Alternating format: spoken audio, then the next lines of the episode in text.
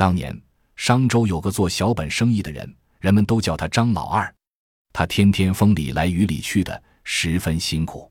这天夜里，他从外地回来，走到一个乱坟丛中，已是半夜时分，怨然听得有人在咿咿呀呀的念书。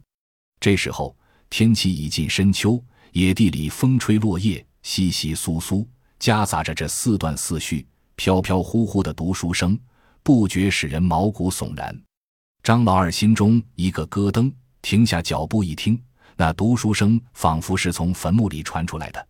于是他壮一壮胆，大喝一声：“何处野鬼在这里作祟？”谁知道这一喝倒蛮灵光，那读书声顿时消失了。不一会，从坟墓中飘出一股浓烟。浓烟散去之后，只见两个青年人，一男一女，正慢慢的朝张老二走来。张老二一见。吓得两条腿像是在弹琵琶，心中暗暗叫苦：糟糕，今天真的遇见鬼了。说来也怪，那两个鬼却并不害张老二，反而客客气气的跟他攀谈起来。原来那男鬼是襄阳人，名叫李坚，商州知府就是他的父亲。李坚复试落地，心中不服，想到北京去再碰碰运气，便绕到商州，顺便来探望父亲。谁知路过这里时，遇到一伙强盗拦路抢劫，当场把他杀死，草草掩埋之后就一走了事。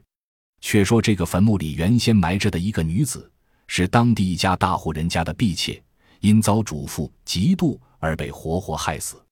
于是这一男一女两个鬼魂萍水相逢，在这荒天野地里相依为命，久而久之竟也产生了爱情。今天好不容易遇见了张老二。所以想请张老二帮个忙。张老二听到这里，不觉十分感动，于是拍拍胸脯说道：“俗话说，在家靠父母，出外靠朋友。有什么事，二位尽管直说。我张老二一向助人为乐，你们的事就包在我身上了。”听张老二这么一说，那个鬼书生恭恭敬敬地朝他做了个揖，郑重其事地说：“我和他既然已经住在同一个坟墓里了，总得正儿八经地办一办婚事吧。”诺，这里有一份婚契，务请老兄带到城隍庙去，署上老兄的大名，作为我俩的大媒，把这婚契在城隍老爷面前烧掉，也算是名正言顺。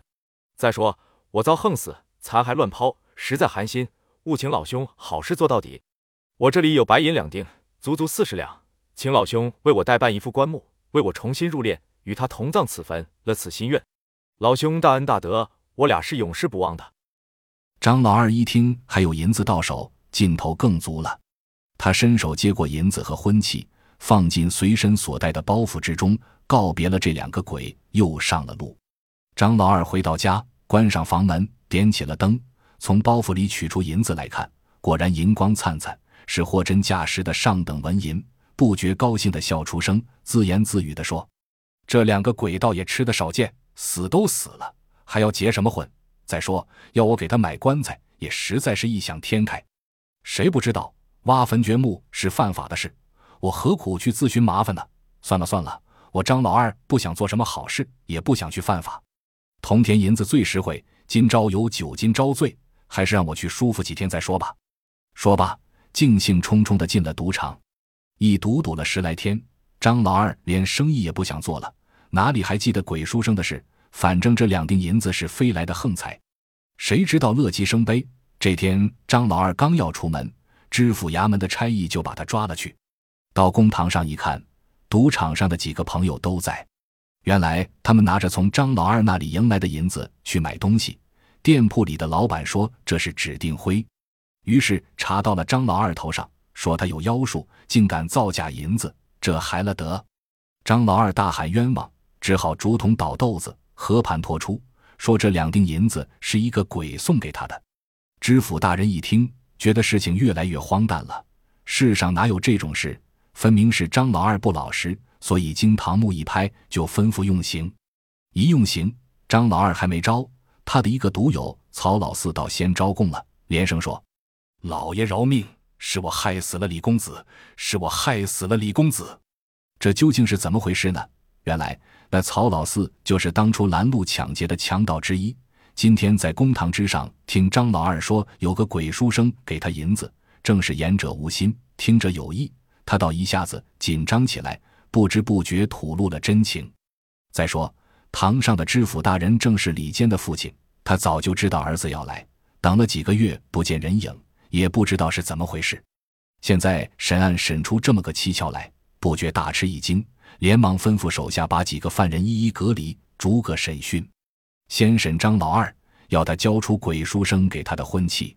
张老二由差役押着回家去取，拿来给知府大人一看，这哪里是什么婚契？明明是一份血状，字字句句诉说的都是当初惨遭杀害的详细经过。原来那鬼书生也是个聪明人，故意留了一手。张老二自以为得计，结果是中了鬼书生设下的连环计。知府大人一读血状，声泪俱下，当即升堂，在审凶犯曹老四，并顺藤摸瓜。